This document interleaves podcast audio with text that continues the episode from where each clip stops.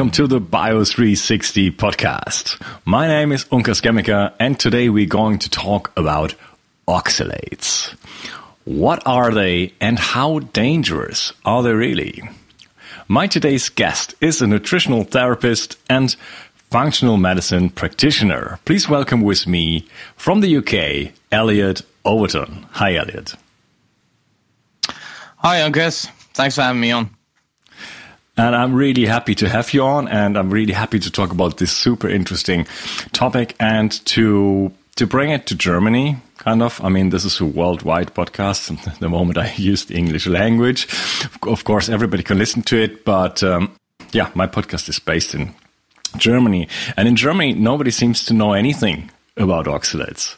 So this, I, I make this kind of a mission. So I will kind of make a translation also of our not a full translation, but I will I will make a resume of, of, of it so I can inform people more about it. Before we jump into the topic, maybe you can tell us something about yourself, how you came to talk to, to that subject subject actually. Okay, right. So um, yeah, the the topic of oxalates is a bit of a rabbit hole when you start to go down it. Um, as I said, you know, I am trained as a nutritionist. I'm work with people in clinical practice, um, try to improve their health. I try to utilize what we call functional medicine. So we try to get to the kind of root cause or, or investigate what is driving chronic health issues and then addressing the causes. And time and time again, um, what I have found is that the traditional kind of um, functional medicine interventions using various nutrients and various diets are frankly not as effective as I would like them to be or as they are purported to be. Um, for many individuals, well, there is this central nutritional dogma, and this is what practically every kind of nutritionist would learn when they study. Um, whether it go through the conventional university route or whether it be through some kind of so-called alternative route, um, this dogma that the more plants that you eat, the healthier you will become, right? Mm and this is just so common, especially with um, many of the world leading authorities now recommending things like plant based diets.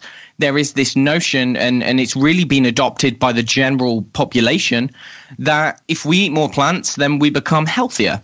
And unfortunately, you know, in my position, I'm in a situation where people put trust in me and they expect me to be able to provide them with advice that is going to improve their health.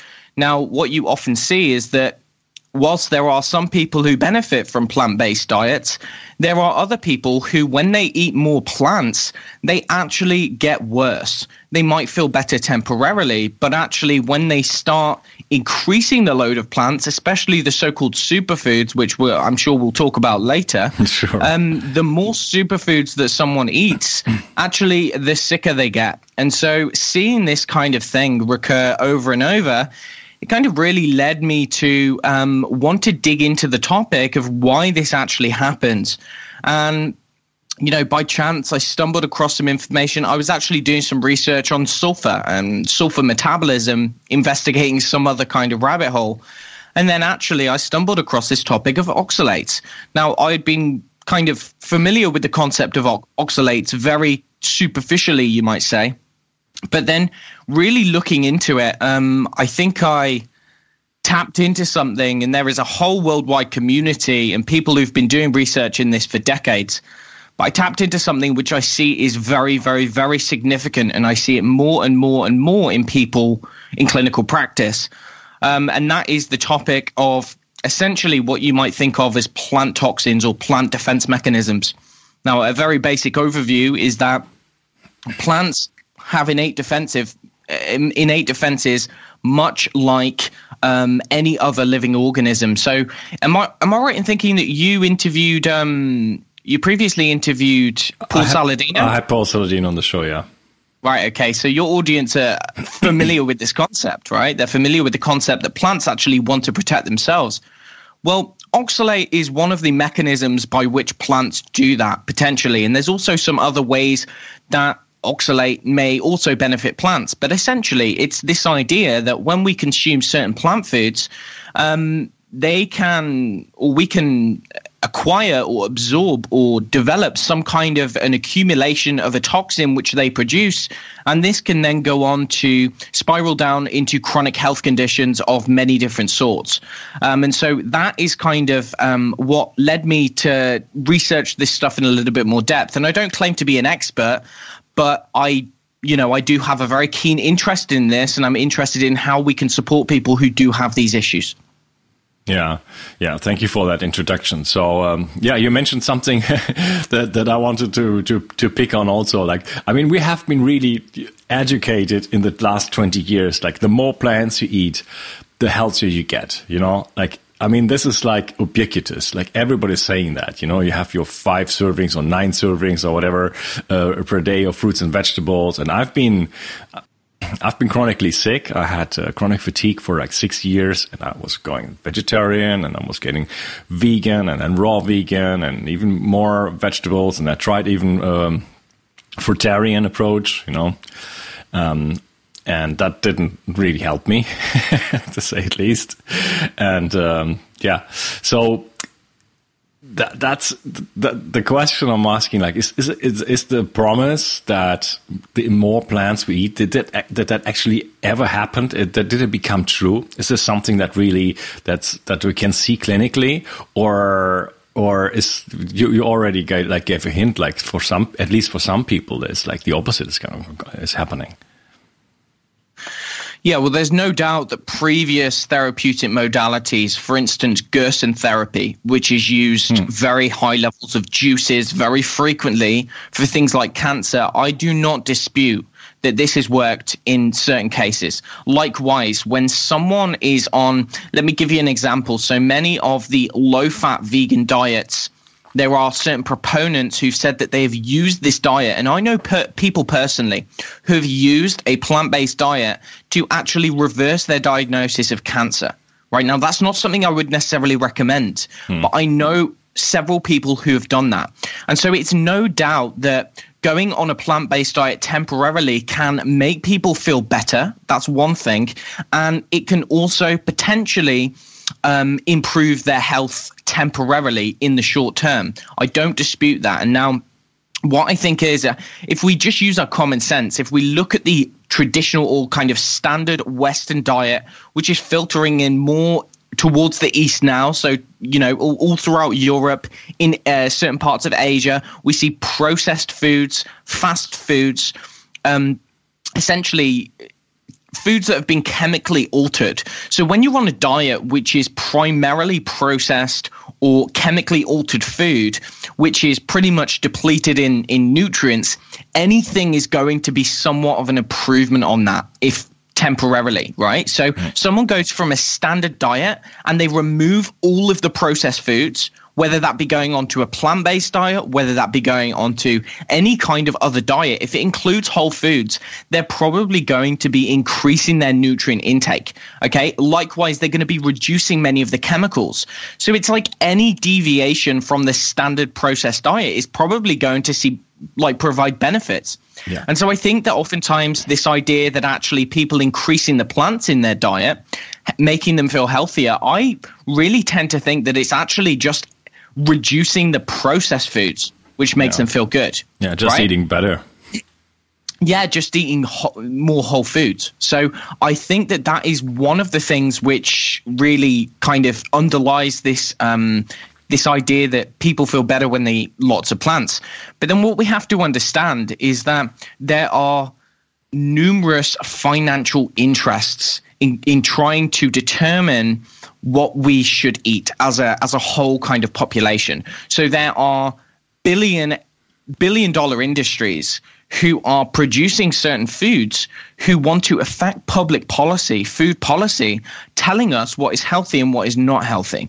And it seems that since there has been this kind of you might call it crusade against red meat and animal products. Hmm when you look at the authorities, generally, most of the food authorities are now moving towards telling us that we need to be eating complete plant based diets or reducing red meat intake, increasing plants. But then you've also got um, big biotech companies producing things like the Impossible Burger, right? You know about the Impossible Burger? Sure. I never had yeah, one. I will never have one, but yeah. I think it's probably yeah a good idea, but essentially yeah this is what we're moving towards, and so I I honestly believe that actually um, there are certain you know whether it be agencies or individuals right up the top of say the the food pyramid or whatever, not to get too conspiratorial, but essentially there are people who are making a lot of money off of people moving towards more plant and grain based diets and away from animal products. Because it you see these kind of dietary recommendations, the foods are scalable. You can make a lot of money from a, a, little bit of money. Whereas with animal products, it's it's kind of difficult to make that much money. Okay. So um, ultimately, I think that this push towards people going on plant-based diets and, and whatnot and in, increasing their plants, I think that there's financial interest involved there. But looking at the right, looking at some of the detrimental effects that people have on plant-based diets, is that what you're wanting to go through? Is is how yeah. by increasing plants, you're ex- increasing your exposure to these toxins, right? Exactly, and and one of these toxins. I mean, there's lectins, there's phytic acid, um, there's alkaloids, uh, and one of these top uh, one of these toxins uh, are the oxalates, and we want to talk about this. So just just quickly, you mentioned like there's there's uh, an interest in that push into plants, and we just had the the, the movie Game Changers, you know, by by James Cameron, who who owns a, a factory for pea pea protein and stuff like this. You know, so so you can see like on it's very obvious like like there's a lot of money in that, and people want us to eat plants. And uh, so maybe it's more about financial interest than actually um, really health. So um, yeah, let's just start from the top. Like, what on earth are oxalates? Okay, right. So oxalates, uh, the simple term that you can think of it, the, the base chemical in oxalate is oxalic acid. This is an organic acid. This is found all throughout the plant kingdom. It's made in very small amounts in the human body as well. We make it in the liver. We make oxalate in the liver as part of normal human metabolism. Again, this is in very small amounts oxalic acid, the way that you find it in nature, you may find some oxalic acid in uh, in its free form, but predominantly it's going to be uh, composed as a oxalate salt. So when I'm talking about oxalate, what this means is is oxalic is oxalic acid is bound very tightly with a certain mineral. Okay, you can think of oxalic acid by itself; it's very corrosive. You can use oxalic acid to um, well, it, yeah, it's a corrosive organic acid. If you get it on your skin, it burns. It, it, it causes. It's got a very high toxicity profile. Uh, pound by pound, it's more toxic than asbestos is. Okay, so oxalic acid is used in chemistry and it is known as a very kind of well established toxin. But essentially, the way that you find it predominantly in nature is it's bound with certain minerals. One of those is calcium. Another one is um, is uh, potassium, magnesium. It can bind with zinc, iron. Um, it is used actually as a rust. So you, you might use it to get rust off of off of metal because it, it binds very strongly with iron. It can actually um, remove rust from rusty old metal. That you can use it as a as a cleaning agent. But essentially, when you find it in certain plants, it's going to be in different quantities. Now, as a like I said before, it's found throughout the whole plant kingdom, but it's found in certain plants more than other plants. So there are certain plant families or certain types of plants, certain types of vegetable and fruit, which contain enormously high amounts of this. Now, it's theorized that this is potentially um, going to be employed as a defense mechanism by a plant. And the reason for this is, is that when you find oxalate oxalate or oxalic acid bound with a mineral such as calcium oxalate. What it does is it forms a very strong tight bond. You can think of it like a magnet. And the way that those crystals precipitate the, the mineral crystals is as very sharp spiky objects. So you can get various shapes and sizes of oxalate crystals. You can have um, very very small nanocrystals which are capable of traversing through um, cell membranes and all of these different other kinds of soft tissues, you also have larger crystals. You have these structures called raphides, and these are like long, spiky needles. Um, there's also various different types of hex, hexa, hexagonal kind of um, three dimensional structures that oxalate can form in. And what this does, you can think of it like shards of glass, okay? And now, if you've got a plant, uh, primarily the oxalate is going to be found in the leaves of the plant. And what this may do in nature to protect the plant is actually by providing a mechanical stress. So you think about it, if you if you get a microscope to the leaves of a plant with oxalate, you can find that there are very, very, very sharp crystals. And so, if there was some kind of an animal who wanted to eat that plant, when it chews down on the leaves, it liberates these sharp crystals. And what happens is, is then that that then punctures into the soft tissues and can actually cause mechanical stress. Okay, so this is one of the ways that kind of plants stop animals from eating too much of them to then go on to reproduce and kind of protect the other family of that plant. And now, what you find is that many people or many of the foods that we eat in our modern day world are very high in this particular kind of toxin. Okay, oxalate is extraordinarily high in certain plants such as spinach. Spinach is ab- is extraordinarily high. It's high in many of the nuts, many of the seeds, many of the so-called superfoods, Uncas. Okay, so when you're looking at raw cacao powder, cacao dark chocolate is a very high um, food. We have uh, various kind of Ayurvedic herbs and spices. So, for instance, cinnamon and turmeric, and we have black pepper, and we have many other vegetables. So, actually, many of the root vegetables, such as sweet potato, the kind of paleo friendly vegetables, right? Mm. We see things like um, cassava is just a, very high. We have um, as I said, most nuts and seeds, but there's also certain green leafy vegetables, so such as beet greens or Swiss chard. As I said, spinach. Um, um, maybe we could go into where it's found. I think you wanted to go into that a little bit later, but essentially, what happens is is when it, this doesn't only apply to animals we are animals ourselves. So when we consume these foods then we are liberating these kinds of oxalate crystals. Now what i haven't said is that oxalate can exist in two main forms. Aside from being free oxalic acid which you don't find much in plants it's usually bound very tightly with a mineral. And depending on the depending on the type of mineral, is going to determine whether the oxalate uh, salt is um, is soluble or insoluble in water. Okay, so I'll give you an example: calcium oxalate, calcium, due to the um, kind of co- configuration of, of the of the bind between oxalate and calcium.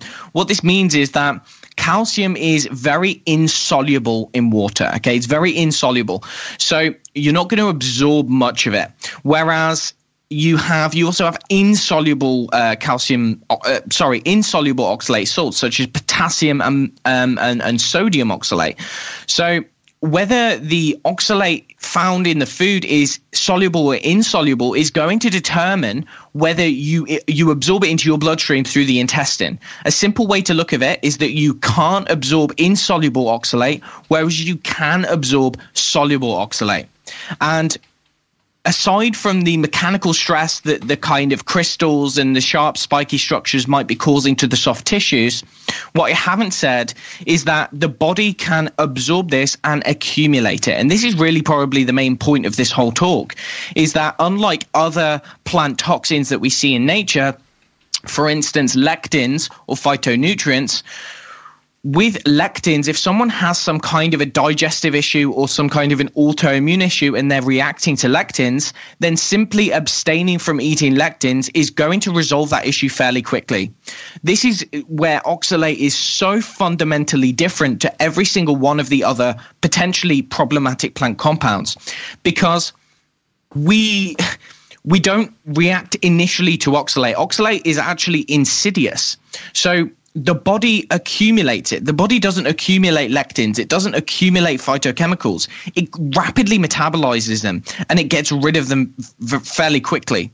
Oxalate that that doesn't happen. In fact, with oxalate, what happens is is long term chronic exposure of foods which are very, very, very high in oxalates can gradually basically you can think of it like the body the body's burden or the body's total store of oxalate starts to increase because you need to excrete it as you are absorbing it. And unfortunately, your rate of excretion oftentimes is much lower than the rate at which you're eating it if you're eating a very high diet. So the body begins to accumulate this stuff and it stores it in various different tissues. I'm sure this is something we're going to go through in a lot more depth in a minute, but essentially the body is accumulating this stuff and that it needs to get rid of it. And that can be a very gradual process. And so if someone has a problem with these kinds of oxalate stones or oxalate crystals, it can take a very long time to improve their health. Does that kind of answer the question? Yeah, sure. So, yeah, you mentioned so oxalates are insidious. They're not they don't not they don't act in the same way as lectins do or phytic acid does. It's um, something that accumulates in the body and um, that yeah so that that would be the the next question actually what are the symptoms what what what what can we expect what do you see clinically about it i had a, a discussion with a with a with a with a doctor was an md uh, just a few days ago and we talked about kidney stones. Maybe we can go in, into that. And he said like hey i'm i i'm practicing for 30 years you know? Um, and by the way he's a proponent of, of a vegan diet. And um, i'm practicing for 30 years and i've never seen a kidney stone. So, what's the issue with oxalates really? Well, I mean that's that's very interesting. I see people with kidney stones all the time, so maybe it, it, has to do with what kind of people he's attracting in his practice. I don't know. Yeah, uh, um, but essentially, when we're looking at oxalates, yeah, it can be this kind of abstract concept when we're just talking about the chemistry and the biochemistry. But to, for people to, to kind of grok what kind of effects oxalates can have, I'm sure most of your listeners know at least one person who has had or currently has kidney stones, or they may be familiar with the concept of kidney stones. They may have heard of it. Well, you can think of kidney stones as kind of the prototypical oxalate related health condition. Okay when you look at kidney stones, basically the, the basic process of what a kidney stone is, is that certain types of crystals or, or large stones, which are kind of compounded crystals, deposit in the kidneys, um, and this is this can be due to uh, kind of an accumulation of certain mineral compounds in the kidneys, um, and the kidneys can't necessarily uh, keep up with the burden of, of the accumulation. They can't pass it. If anyone's passed a kidney stone, it is extraordinarily painful. Well, it turns out that 80% of all kidney stones, whilst you can have certain kidney stones which are primarily calcium phosphate or cysteine kidney stones, 80% of them are calcium oxalate.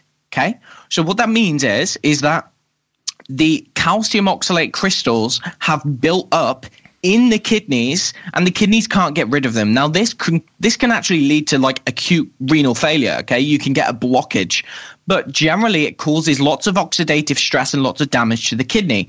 So when you're looking at calcium oxalate or when you hear about oxalate or type it into Google, that is the first thing that's going to come up. Likewise, if you go onto PubMed and you type in calcium oxalate, that is where most of the research is on.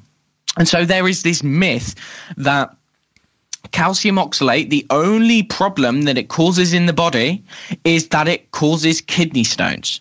Whereas that is absolutely, it could not be further from the truth. Hmm. It really could not be. Right. So the okay. general recommendations for someone with kidney stones is that they should go on a low oxalate diet. So it is acknowledged that a high oxalate diet, a diet which is high in certain plants which contain these toxins, can uh, uh, eventually accumulate to such an extent that causes the body to accumulate these crystals and cause damage to the kidneys. But what isn't understood is that actually calcium oxalate or oxalate toxicity does not only apply to the kidneys. You see, oxalate crystals can develop or they can accumulate in practically every known organ in the human body. Now, unfortunately, this hasn't been very well characterized. There is some kind of hints that we've gotten through various pieces of the literature. But it turns out that many other people have this kind of issue, but for whatever reason, it does not produce kidney stones. They may not have kidney stones, but kidney stones is a very good sign that someone does have oxalate problems. But let's just go through where oxalate can actually deposit and then and then what kind of symptoms that, that can produce. So when you absorb oxalate, so oxalate, when you're chowing down on your spinach or you're drinking your spinach smoothie, you're going to be absorbing some of the soluble oxalate and some of the free oxalic acid simply in the um, in the soft tissues, in the esophagus, in the stomach. A lot of the oxalate is absorbed in the stomach, but it's also going to be absorbed throughout the intestine. Now, when you absorb it in the intestine, it's going to be going directly to the liver and remember, oxalic acid is toxic. You can deal with a very small amount at any one given time, but actually, when you have a very high amount, it is considered an immune activating substance. So it activates the immune system, and your body needs to get rid of it very quickly. So it will go from the liver, it will go to the heart, then it will go to the lungs, then it will go round the body, all throughout the body, and then it will go to the kidneys and be excreted. Okay. So if you've got a high burden of oxalate or a high ox- high level of oxalate coming in from the diet, then entering in, into the bloodstream, it's going to be passing through various tissues before it gets out to the kidney. Okay, so let's just look at some of the organs that oxalate has been found in. Well, what we know is that oxalate can deposit it can it's a very strong irritant for the vascular system okay for the vascular system so you think about it you're absorbing it from the intestines it's going out through the bloodstream, through the um, arterioles, through the capillaries, then out through the veins. And as it's doing so, you think of this stuff as highly corrosive, highly irritant. It can activate the inflammatory process causing endothelial dysfunction. Endothelial dysfunction is where you're having insults to the to the blood vessels, causing a localized inflammatory response. It's what occurs in atherosclerosis. Okay. Now, what's happening is is that as oxalate passes through the va- vascular system, it causes irritation. It causes inflammation to the to the blood vessels. It can deposit throughout various organs, including the thyroid gland. There's some interesting information. There's uh, one of one of the studies I was looking at before. It was showing that I think it was um, don't quote me on this, but it was roughly 80% of adults or females over the age of 60 have thyroid or had calcium oxalate stones in their thyroid gland. Do you think when this wow. oxalates yeah, when the oxalate crystals, when they deposit in the thyroid gland or when they deposit in any tissue, they're acting on two different way, two different levels. They are producing mechanical stress due to their physical properties being sharp. Think of it like a shard of glass. But at the same time, they're also causing biochemical abnormalities. But we won't go into that just yet. But essentially, what they are doing when they are depositing in an organ, they are causing inflammation. They're causing oxidative damage. And so in the thyroid gland, there's they kind of um, one of the things that you will find is that people, um, if they do have oxalate deposition in the thyroid gland, then actually that is going to affect how well they're making thyroid hormones, how well they are able to produce. Um, the necessary antioxidants around the thyroid gland, how well they are able to regulate the antibody response in the thyroid gland. So, actually, if someone has antibodies in the thyroid gland, you can expect they probably have um, auto antibodies against that against that tissue. Okay, that is very common.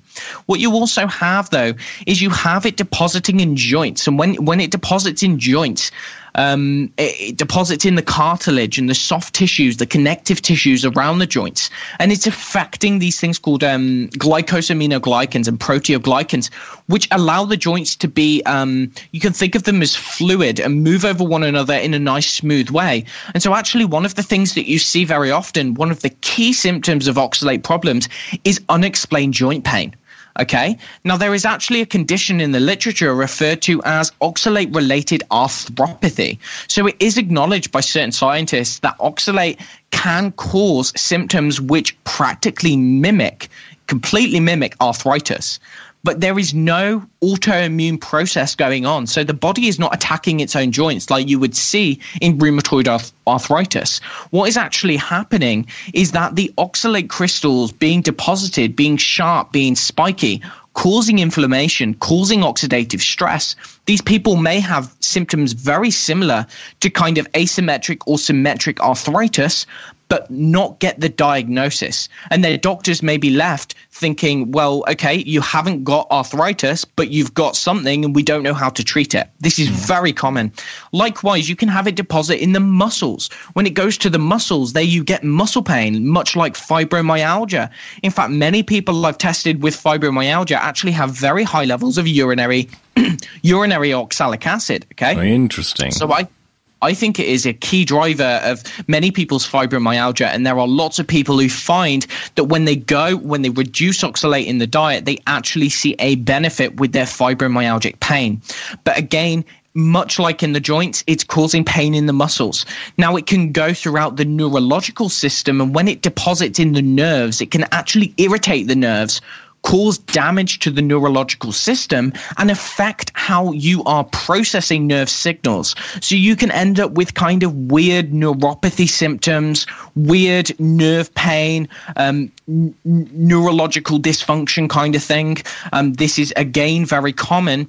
One thing that I haven't said is that oxalate, like we were talking about before, you think of it like a magnet it's a magnet for certain minerals. It's a magnet for certain minerals. So when you absorb this stuff, if it's in its insoluble form, has a very high affinity for calcium. So when it's traveling out throughout the bloodstream, you have to understand that in your blood, you have an abundance of minerals. You have iron, you have zinc, you have um, calcium, phosphate, uh, you know, magnesium, potassium, sodium. So your blood is a dense reservoir of minerals. And if you have oxygen, oxalic acid, if it's bound with some kind of, say it's bound with potassium and it's traveling through the blood, because of its kind of you think of it like it's dense negative charge it has a very high it really likes calcium. So what it will do is it will it will tend towards binding with calcium over any other mineral. And this is how you're getting these these stones precipitate in certain tissues is because you have the flow of blood. If you have elevated solid uh, soluble oxalate or free oxalic acid in the blood, then you are going to end up with the um, the transfer of the oxalate towards calcium, and then as that becomes insoluble, that is going to precipitate and stick in various tissues. But essentially, oxalate has been related or to come back to your question, in short, the types of health conditions, generally what we are seeing is pain. We are seeing any joint pain. If we look at the, the kind of the transport of oxalate, we know it's important in kidneys, kidney function and kidney stones. So if someone's had kidney stones and they are oxalate related, which most of the time they are, generally they have a problem with this kind of toxin. But what you also see is that as the kidneys are excreting this stuff, as it's excreting it, it needs to go into the bladder and then out through the urinary tract. Okay, so one of the kind of primary ways that this was um, publicized to the to the public was um, an individual who's doing research on vulva pain or a con- condition called vulvodynia. Vulvodynia is essentially where the soft tissues in the around the genitalia of the vagina in a female are unexplainably causing pain. So this can feel like shards of glass in the labia or in the vagina or on the outside of the vagina and cause women lots of pain. And there's not really that many explanations for why it occurs. Well, what this one individual who um, actually created the Vulva Pain Foundation, she found that actually oxalates were highly um, implicated in this condition. And when she went on a low oxalate diet, that actually it improved it wonderfully.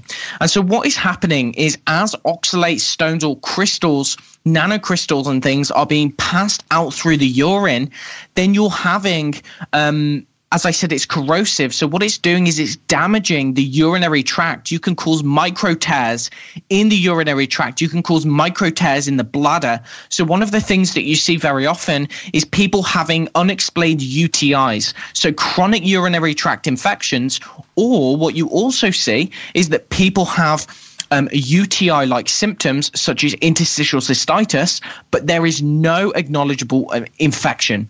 They may go to the doctor again and again, and they will culture for some kind of a bacteria, usually, usually E. coli, yet there will be no bacteria which is grown. And so the doctor may prophylactic, prophylactically um, prescribe antibiotics to mm. improve that but they will not see a benefit because the problem is not necessarily an infection per se. It is that you have these crystals coming out of the urinary tract, carving away at the bladder, getting lodged in the bladder, and then also coming down and penetrating into the soft tissues affecting, causing pain, feeling like shards of glass, um, causing kind of frequent urination, blood in the urine, painful urination, all of these kind of urinary symptoms.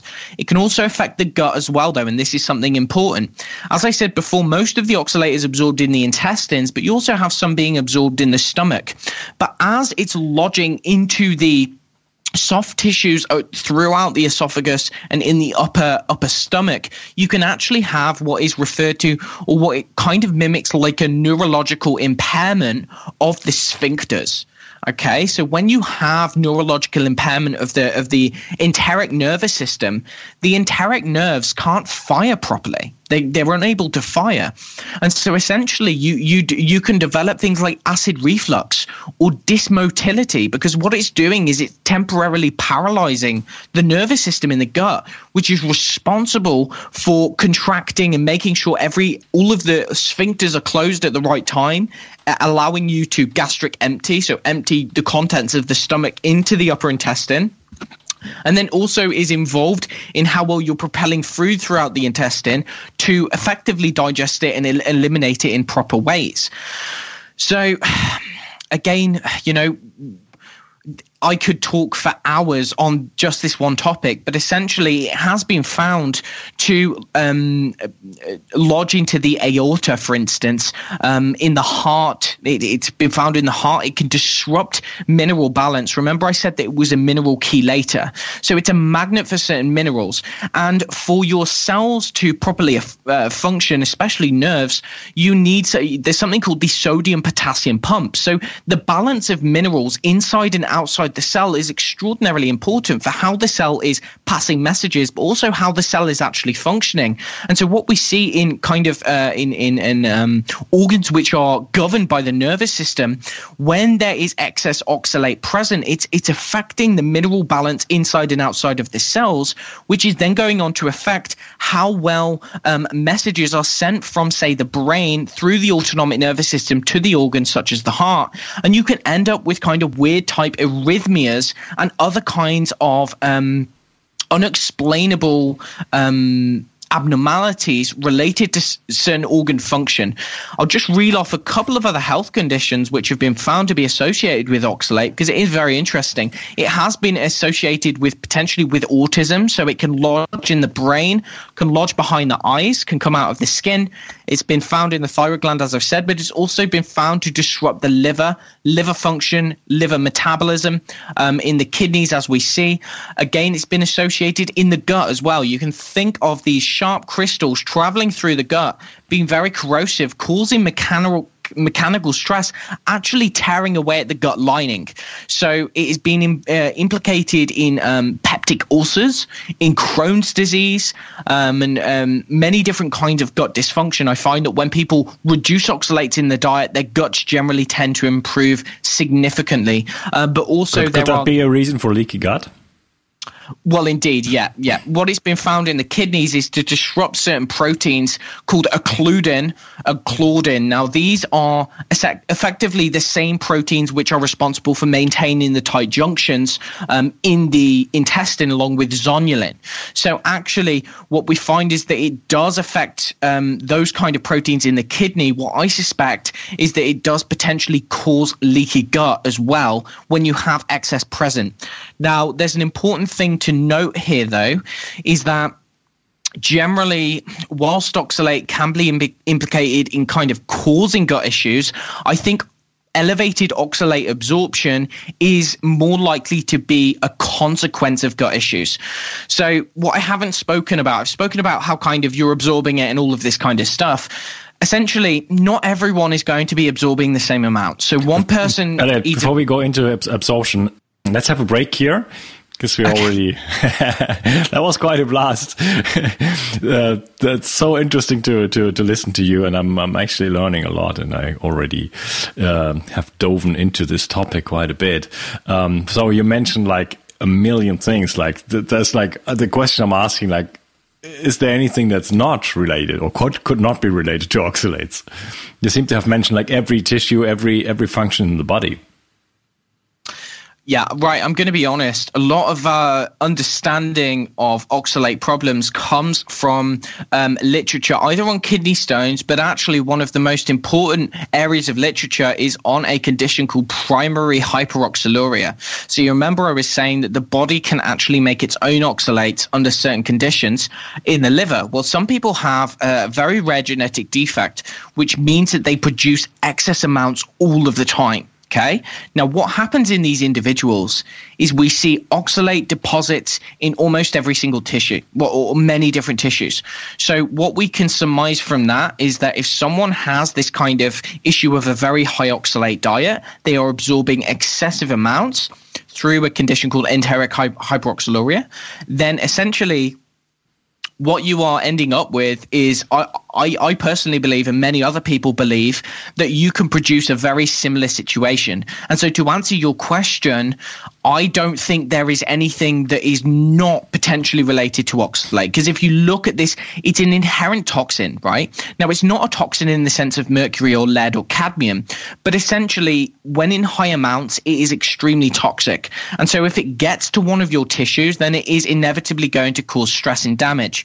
It's an under researched topic, and I don't like to paint everything with the same brush. Mm. What I will say is that I'm confident that it could probably contribute to any known health condition. Okay, all right. So uh, we call it a day for this uh, for this part of the episode, and um, we're going to talk more about it and going to dive into the cell, mitochondria, and uh, of course we're going to dive into like more the practical um, uh, aspects of it, which foods contain it, and what to do, can we mitigate it, and everything else. So thank you for being on the show, and uh, yeah, see you back in the next part. Thank you, Elliot. Excellent you are certainly aware of the fact that our sleep is probably the most important factor when it comes to health and regeneration. A good sleep is key for energy production, detoxification, brain health, and a lot more. The Oura Ring is probably the world's best sleep tracker. It's a tiny little ring that can track your deep sleep, your REM sleep, and even sophisticated parameters like night HRV and body temperature. I was able to identify a couple of sleep related problems for myself and solve them with the help of the Oura Ring. The ring comes with a built-in airplane mode and does not emit any visible light during the night like some popular wristbands or smartwatches do. I simply love my Oura ring. And the best part is, listeners of the Virus 360 podcast now get a whooping $50 off. The only thing you got to do is follow the link in the description of the podcast and the discount will be applied in the final checkout step. Sleep well thank you.